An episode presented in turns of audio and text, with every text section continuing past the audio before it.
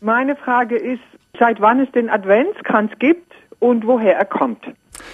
Ja, da hört man immer wieder Äußerungen, die ganz falsch sind. Manchmal kann man nachlesen, der Adventskranz habe etwas mit dem Lebensrat zu tun und sei ein uraltes Symbol. Der Adventskranz ist eigentlich ein ganz junger Brauch, gemessen an anderen Bräuchen, und man kennt sogar seinen Erfinder. Es war Mitte des 19. Jahrhunderts der evangelische Pastor Johann Hinrich Wiechern, der den allerersten Adventskranz im Rauen Haus in Hamburg, das war ein Heim für schwer erziehbare Jugendliche, aufgehängt hat. Ein Adventskranz, der übrigens übrigens noch 24 Kerzen hatte, für jeden Dezembertag eine. Später hat Wichern dieses System dann vereinfacht und auf die vier Sonntage reduziert.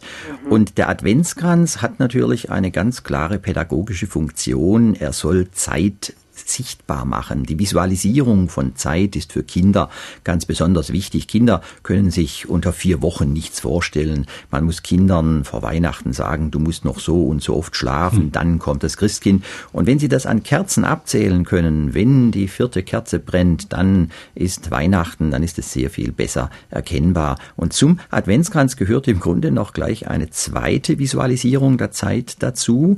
Übrigens auch eine evangelische Braucherfindung und Einführung, nämlich der Adventskalender. Es war ein evangelischer Pastorensohn, Lang hieß er, der kurz nach der Wende zum 20. Jahrhundert den allerersten Adventskalender entwickelt hat. Zum Anfang noch mit Bildern zum Aufkleben, später hat er selber aber auch schon diese Türchenform erfunden, so wie wir es heute kennen. Und auch das dient dazu, die Zeit bis auf Weihnachten hin sichtbar zu machen, den Advent zu visualisieren. Advent heißt ja Ankunft und ist die Zeit des Wartens auf die Ankunft des Christkinds.